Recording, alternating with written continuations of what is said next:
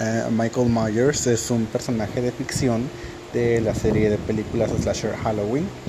Apareció por primera vez en Halloween de 1978 como un niño de 6 años que asesina a su hermana mayor y a continuación, 15 años más tarde, regresa a su casa para asesinar a su hermana mayor.